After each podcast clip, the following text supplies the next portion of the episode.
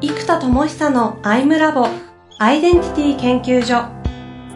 私は何者なのかそれは人類にとっての永遠のテーマ。15年の歳月をかけ開発された統合された究極の私と出会える技術アイミング。不確実性の時代を生きる次世代リーダーのためにアイデンティティの本質について語り尽くします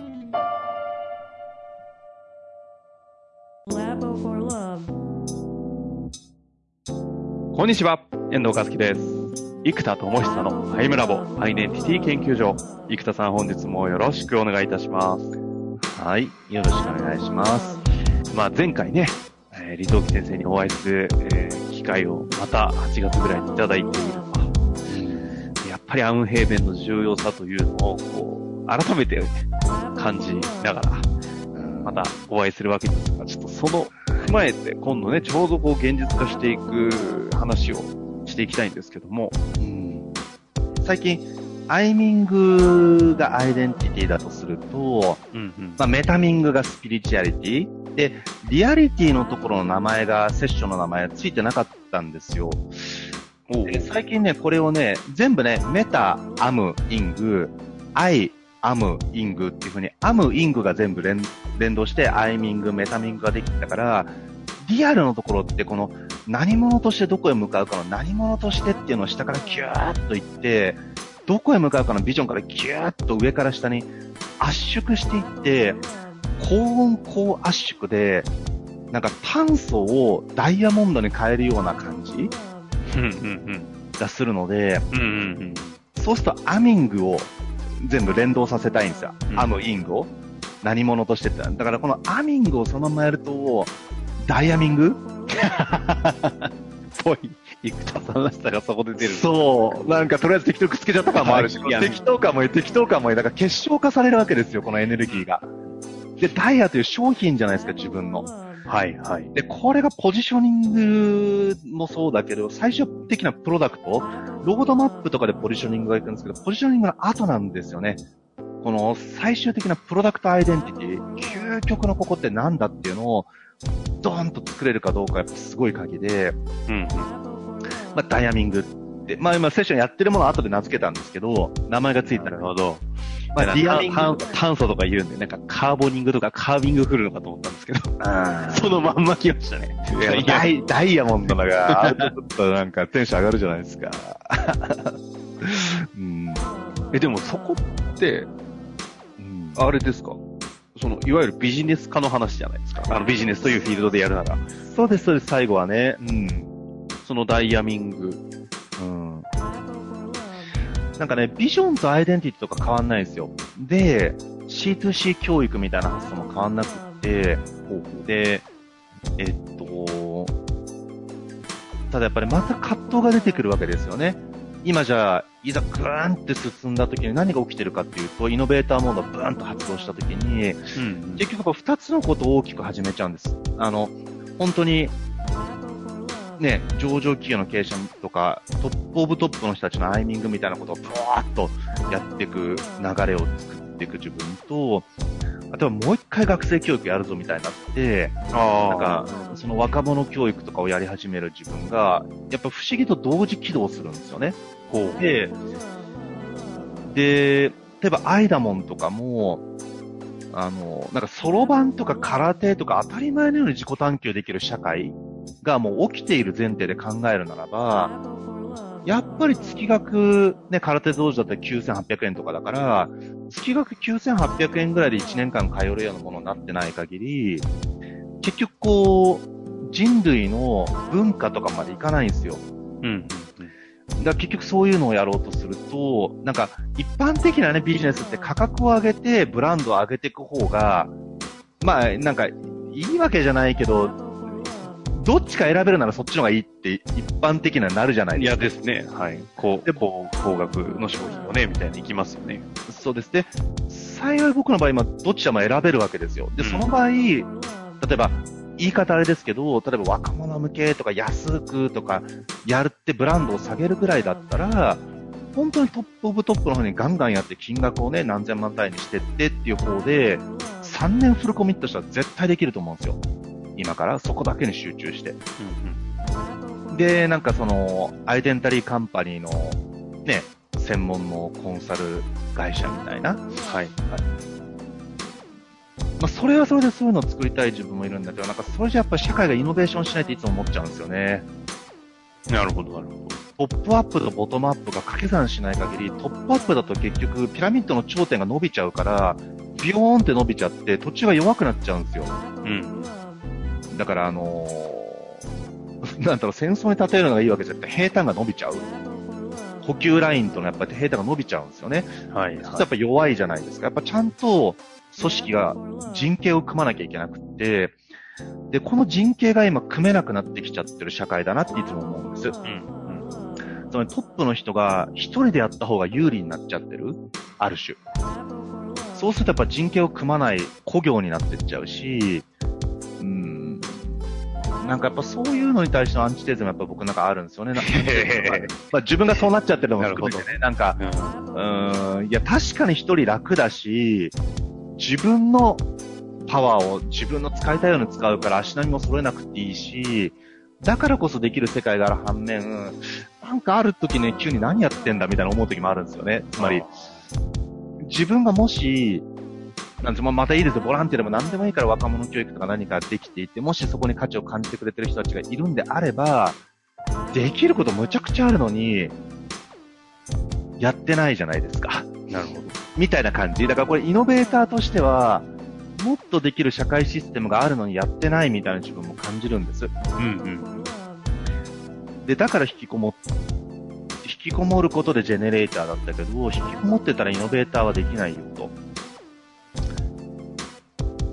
で、この二つを統合できる仕組みって何だっていうのを考えてたときに、これは爆笑イノベーター、うん、な僕が究極これから何をやるか。で、ジェネレーターが20、30代、20代がプロデューサー、20代プロデューサー、30代ジェネレーター、発明家、40代やっぱイノベーターだなってやっぱ改めて思ったんですよ。じゃあこの爆笑イノベーター、人がすごいって言う言うぐらいじゃダメで、あの人受けるとかなんかおかしいんじゃないの？ギャグなんじゃないのって言われる、何言ってるかわかんねえとか、謎とか、謎を理解されようとするから、なんか真面目になっちゃうんですよ。こうでこうでこうで、こういう仕組みで自己統合がとかって、もう理解されなくていいんですよ。もう、謎って言って笑われるぐらいでいい。あの人謎って。で、そのぐらい爆笑イノベーターで突っ走ってってる事故だったら、リスクも大きいし、いろいろだけど、なんか40代生ききるなみたいな気持ちがしてるんですね。あの、ビーン、爆笑あれですね、爆笑流、ビーング的なところから来てる。そうです、その通りだから。エネルギー体的な。そうそう、だから爆心の爆に笑うで爆笑。はい。爆心してる人を見ると爆笑しちゃうっていうことですね。だそのぐらい人が爆笑を指さして、あいつおかしいって言って、指さして笑われるような存在であること。か理解されちゃうんじゃなくて、理解できてて謎すぎてウケる。っていう、そう、アイデンティティとかね、自分の世界をみんな理解されようと理解されようとするからなんか押し付けになっちゃうんだけども、もう理解されなくていいんですよ、みんな。だからこの謎な人でよくて、うん。その自分が多分次に作るのって何かなと思ったら、エデュケーション4.0っていう概念がもう今完全に来てるんですね。生田さんの中で。そうです。エデュケーション4.0。うん。ちょっと3.0からいきましょうか。うん、そう、そうですね。まあ、1.0からいきましょうか。あそうです。それは優しいです。ありがとうございます。1.0いわゆる講義ですね。あの、先生が授業で一方的に話して、受講生が聞きますっていうのが1.0。だからよく言われるのは日本の教育、この1.0型教育あんま良くないよね、みたいに言われます。だから、いい悪いじゃないんです。ソリューションの強み弱みがあるから、いい悪いじゃないっていうのを事前に理解していただきたい。なんか、何点0が上がればいいんじゃないかみたいなみんな勘違いがあるんですけど、合ってるものがあるので、1.0でしかできない教育もありますよと。うん、ただ1.0の限界もありますよね、と。うん。いうことなんですね。で、2.0が流行ってきたのが、もともと Web ですね。Web の発想から来てるの。Web は1.0がホームページです。一方的にお客さんに情報を伝える。で、エデュケーション1.0だったら一方的に話す。で、2.0は掲示板みたいな感じで対話が生まれるってパターンですね。うん。で、これが、まあ、研修業界で言ったファシリテーションですね。場を活性化したり、チームビルディングです。参加者同士のディスカッションが教育効果だよねっていう思考が広がってきましたと。で、これ2.0です。うんで、3.0は、Web は C2C なので、生産消費者って呼ばれたわけですね。はいはい。つまり、Facebook みたいなのは、コンテンツの生産者がプロのライターとかではなく、著者ではなく、一個人が生産して消費してるじゃないですか。うん。なんで、生産消費者っていう概念ですね。えプロシューマーなんて言われる概念ですね。はいで、これが3.0なので、まあ SNS 全般が全部これですよ。うん。だから、あの、Facebook、Twitter、Instagram、YouTube、まあこの辺が全部今 C2C、だからもう Web3.0 が今世界のトップの会社ってほとんど全部3.0ですね。ああ。うん。プラ,、まあプラットフォーマーとしてって感じですかね。そうです、そうです、そうです。で、あのーここで教育の3.0って何かっていうと、僕は生産学習者と呼んでいるので、生産学習者。そうです。プロデューサーのデューの音とスチューデントのチューデントの D が音が重なるので、プロデューデントっていう風に名付けてるんですね。はいはいはい。プロシューマーに対してスチューデント、プロデューデント。なんで、このプロデューデントな教育モデルっていうのが教育3.0、エデュケーション3.0で、えっと、生産者と学習者が一緒。つまり、まあ、OJT 型の教育ってこうなるんですよ。だから NPO とかもそうで、彼らは、なんか労働搾取みたいなのなんか NPO 言われちゃうときあるんですけど、やりがい搾取とか。いや、そうじゃなくって、お金を払えるほどアウトプットが出せるわけじゃないんですよ。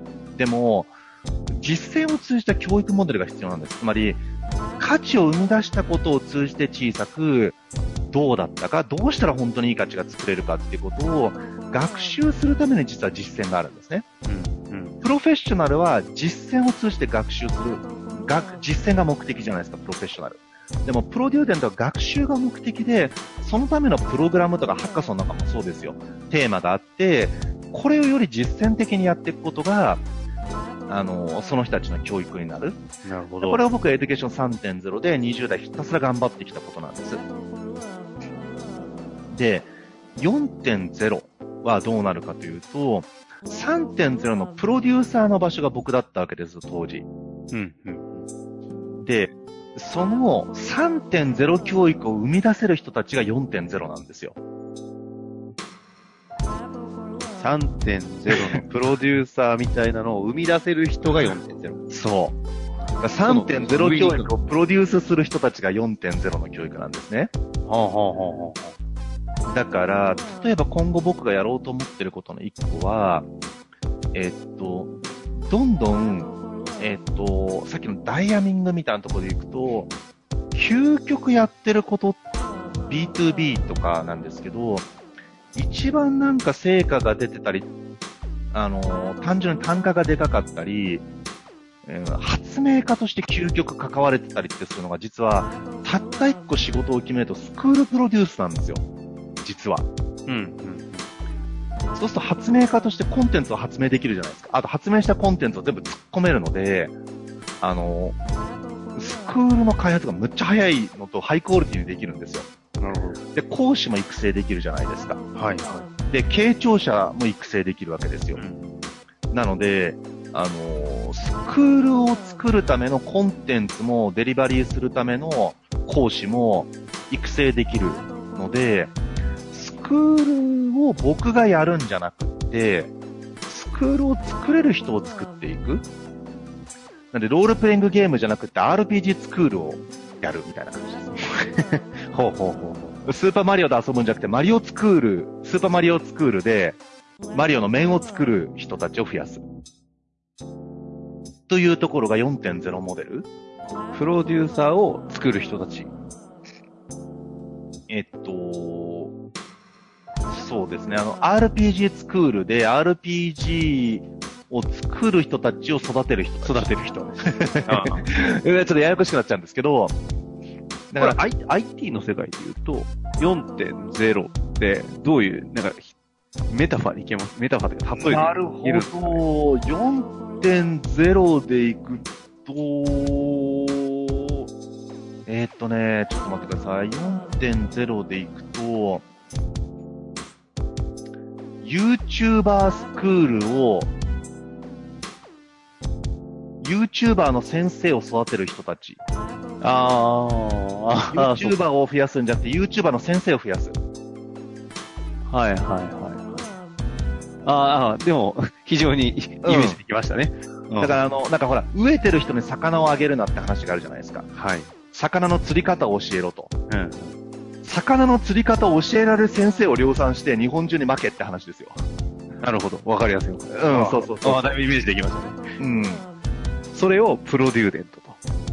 えっと、あーごめんなさい。そこが、えっと、3.0が、魚を釣るワークショップを通じて、はい釣り方を学ぶみたいなのが講義じゃなくって3.0で、えっと、はい。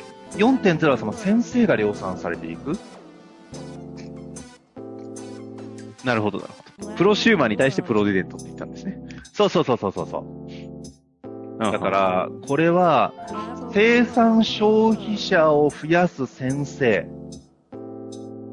生産消費者育成者、育成システム、みたいなことになるんですよ。だからちょっと混乱するんですけど、というポジションが今僕が、例えばね、うんその、まあ、僕もね、その微妙だと思う人もいっぱいいると思うんですよ、僕のこと。だけど、コンテンツ力と講師力において、まあ、少なくともこう研修会社のえ経営者の方とか講師のトップクラスの方がこう学びに来てくださるようなことが今できるようになってきたので、そこは多分発明家としての体系化ができるからだと思うんですね。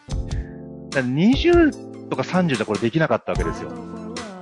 ね、研修会社の講師の人とか、あと研修会社の経営者が僕のところに学びに来たわけじゃないですから、でも今は自己統合っていうアイデンティティっていうスタンスのところから、アイデンティティ、マインド、スキル、アクションっていくと、スキル研修、マインド研修をやってる方々がアイデンティティ研修っていうカテゴリーだと、多分、うんどうしてもその根幹が難しいので、僕は一個深いポジションに入ったこともあり、うん。あの、その参考にしてくれる人たちが増えてきたんですよね。こうなってきたらできるのが、例えば、えっと、企業で研修を内製化していきましょう。やっぱり、新しい予算取るの難しいので、リプレイスなんですよね。予算の。そうすると、今までじゃあ、えっと、4億円ぐらいで外注でやってたものを、じゃあ、内製化することで1億円削減できますと。むしろ、えっと、じゃあ、年収1000万の人を3人フルコミットにして、デリバリーまで、開発からデリバリーまでできるようにしましょうと。っていうことを、例えばやったとすると、結局これ7000万ぐらい削減できる。じゃあ、これを、もっと深い教育、ワンオンワンに持っていくとか、もっと違う形に転換できるわけですよ。はいはい。で、僕が今思ってるのは、会社の組織の中にラーニングキャピタルを形成していくこと。つまり外注してると資産にならないんですよ。毎年、デリバリーとかコンテンツを作ってもらって、消費して、もう一回作ってもらって消費してになるので、で、コンテンツもパワポコと丸ごとくれないですから、研修会社は。うんそれやっちゃったら研修会社でね、翌年仕事なくなるから、えー勝手に使わないでねって契約になってるわけですよ。うんうんじゃなくて逆手を取って、会社から見るとラーニングキャピタルの形成なんですよ。これはコンテンツが蓄積されていくことと、技術者がちゃんと社内に残ること。それによってラーニングキャピタルが、は、キャピタルとしてなれば福利に回るはずだという話をおっしゃる通りです。前にね、ありましたもんね。思い出していただいてありがとうございます。ということで、社内にラーニングキャピタルを形成していくような、あの、形を作っていくことが、あの、とても鍵だと。じゃあ、人事の人たちに、こう講師の技術を教えますよだと、実践が足りないので、結局、どんなに10日間フルコミットでトレーニングしても無理なんですよ。こう講義とかワークショップでは。うんやってないから、うん、だってこれ、バッ、ね、一郎選手に僕がバッティングを10日間合宿でガチで教えてもらったとして、はい、じゃあプロ野球選手として頑張ってくださいって言われても、ご ごめんなさい、まず、あの、練習草野球で活躍できるかどうかみたいな。ごめんなさい、10日しかやってないですよ、僕みたいな。でもなぜか研修業界ってこれでいきなりプロのバッターボックスに立たせるっていうのが、スタンダードなんですよね。確かにね、そうですね。いや、だからそれ無理なんですよ。本当にこう難度の高い、うん現場の世界だと。だそれをやるにはやっぱり彼らも1年2年最低でも試合とか実践をやらなきゃいけない。でもプロとしてまだ売れないわけだから、いきなり登壇させるのが難しいです。納品で。で、ここで出てくるのがさっきの、えっと、プロデューデントモデルのプロデュースとかに関わってもらう。だから、例えば学生教育の NPO 活動でリーダーの若者を育てる役割を担ってもらうんですよ、その人たちに。うんうん。と学生はお金がない。でも、ここは、えっと、うちが買いもらうのは、企業から、えっと、人事とか、社内の講師育成、プロデュースできたり開発できる人を育成するプログラムとして預かって、うんうん。で、NPO 活動を通じてその人たちの技術力を訓練で上げていくんですよ。で、そうすると、えっと、実践教育で、まず、人事の方々が3.0モデル、実践型の教育で学べるじゃないですか。はいはい。で、若者学生たちは何か、また自分たちが学ぶためのプログラムではなくて、誰かに価値を作るためのプログラムをやるわけですよ。うんうん。で、その3.0を回す大人側も3.0モデルになってるっていう4.0モデルがもしできるならば、あの、お金がない若者たちに対して、プロの技術を学ぶ実践で、僕はそれを見てフィードバックをするので、実践の講義とか、ワンオンワンのセッション、うんファシリテーション。で、そこで僕以外のまた、あの、業界の、まあ、僕はちょっとトップかどうか置いといて、トップの人たちにお声掛けして、次の次世代の講師を育てたり、できるだけ限り企業が内製化できるようにしていきましょうと。なんかこういう仕組みがもし作れていけば、4.0モデルが完成するので、3.0×2 なんですよね、4.0モデルは。うん。人事側も3.0、あの、つまり先生側も3.0モデル？講義とかワークショップで先生の技術マスターしましょうと。ね、フルートのワークショップとフルートの講義でプロとして立ってくださいがやっぱり無理なので、やっぱここ絶対3.0って実践が必要なんですよ。で、実践がなんか、あの、ハッカソンとかであるような、なんだろう、ビジネスモデルコンテスト、コンセプト、コンテストであるような、なんか、うんと、なんとかな、バーチャルとかケーススタディじゃやっぱり弱くって、本当の実践であることが鍵なんですよね。うんうん。本当に実であること。うん、だからあの教習所のコースを回ってるんじゃなくて、行動で仮面でやりましょうっていう、この仮面の場所が必要なんですよ。はいはい。で、この仮面の場所を、このコミュニティ教育とか若者教育のところで実践していきながら、企業は。で、そうすると、ここでまた、えっ、と、ぶっちゃけ採用メリットも発生するじゃないですか。ですそうすると、採用費からも出せるし、研修費のリプレイスからも出せるし、で、えっと、僕はその、まあ、メタマーなのか講師なのか、講師とかメタマーできる人たちをどんどん育成していき、その人たちが次のスクールを作っていく。で、その作られるスクールの形も、1.0、2.0ではなくて3.0型のスクール。学び手が学ぶだけじゃなくて何かを与えることを通じて学ぶ仕組みっていうコミュニティ教育の3.0モデルがどんどんどんどん広がっていく。ああ。これをちょっとだけ話を戻しますと、はい。アンヘーベンという思想から始まる爆笑イノベーターとしてトップアップという本当にまあ上の方々を教育するということだけでなく学生とかの裾野の教育もしなきゃいけないというこの葛藤を統合しようという発想から来たのがこの教育今話した4.0におっしゃるとりです。で、こここ最後シンプルにまとめるとトップアップは結局今アイデンタリーカンパニーなんですよ。僕がやってるプログラムって。まあ、コンサルに近いやつですね。です。で、アイミングからの。で、アイデンタリーカンパニーの究極は何かっていうと、内製化されたスクールだって結論に至ったんですよ。つまり会社って組織じゃないですか。うん。だからアイデンタリーカンパニーの、アイデンタリーカンパニーがアイデンタリーカンパニーであるためには、内製化された学校を社内スクールを持ってることがああ。核になる。あ、まあ、それも先ほどのラーニングキャピタルと通ずるところに。そうです、そうです。つまり、アイデンタリーな learning capital の形成っていうものが、その会社に入ってきた人が、自動自動的なアイデンタリーになっていく会社のシステムになるんですね。この仕組みを持つことが、そうなんです。そうすると、アイデンタリーカンパニーの top of top にある。うん経営者の一番の悩みって、まあ、お金と人なんですよ、シンプルにいくと。で、お金のところは僕専門家じゃないからね。なんか、銀行とか証券会社とか、うーん、会計コンサルの会社とか組んだらいいんだけども、そこの組織開発を、組織開発しますよ、しますよじゃなくって、組織開発がされる仕組みを社内に作りましょうよっていうのが、アイデンタリーカンパニーの究極のソリューションだと思ってるんですよ。なるほど。で、じゃあこれを作りましょうよって時に、内製化したいんです。講師とか、コーチとか、メタマーとか、ファシリテーターを、コンテンツも。で、自社で開発できるようにしたから、開発者も、研修エンジニア、研修開発者も、僕の開発の技術も教えた人たちを内製化したいんですよ。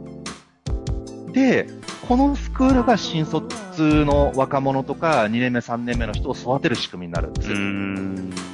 じゃあこのスクールを作れるほどこの人たちが育つためにどうするかってなると、いきなり社内でやって成果出なかったら社内からも反発出ちゃうので、まずは大学生が3.0のモデルをできるように思いっきり実践してもらう。なるほど。で、技術力がむちゃくちゃ上がったものをまた社内にも適用するし、今度それ思いっきり学生に実践してる中で何人かが会社に入ってくる場合があるんですよ。そうすると、新卒の中に、この教育モデルの核となることをできる人が2人か1人かいてくれれば、その核になる子をリーダーにして、その文化を新卒のところからぐーっと作っていけるんですよ。うーん。なるほどね。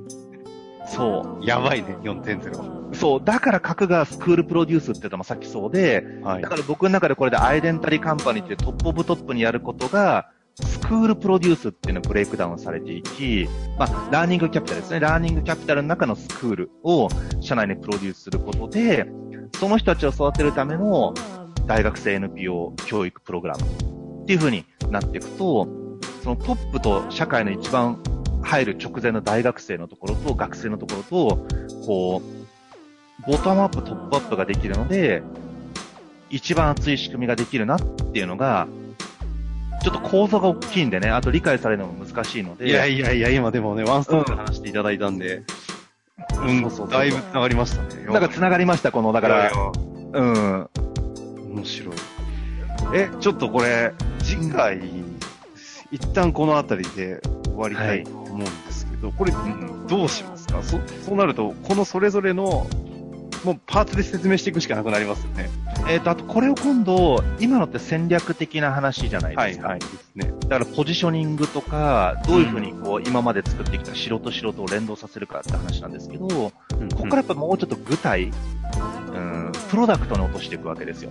はいはい。うん、今のがポジショニングだとすると、今度プロダクトに入ってくると、ダイヤミングのダイヤになってくるので、あ次回このあたりをちょっと、はい。じゃあ次回は現実化のダイヤミング行こうということですね。はい。じゃあ、そこねの話聞きたいと思います。ちょっとね、ぜ、一週間後になりますので、はい。こ次の機会聞く前にもう一度これ聞いていただきたいですけれども。そうですね。すいません、毎回小難しいことばっかり言っても。いやいや、面白いですね。ありがとうございます。といきたいと思います。本日もありがとうございました。ありがとうございます。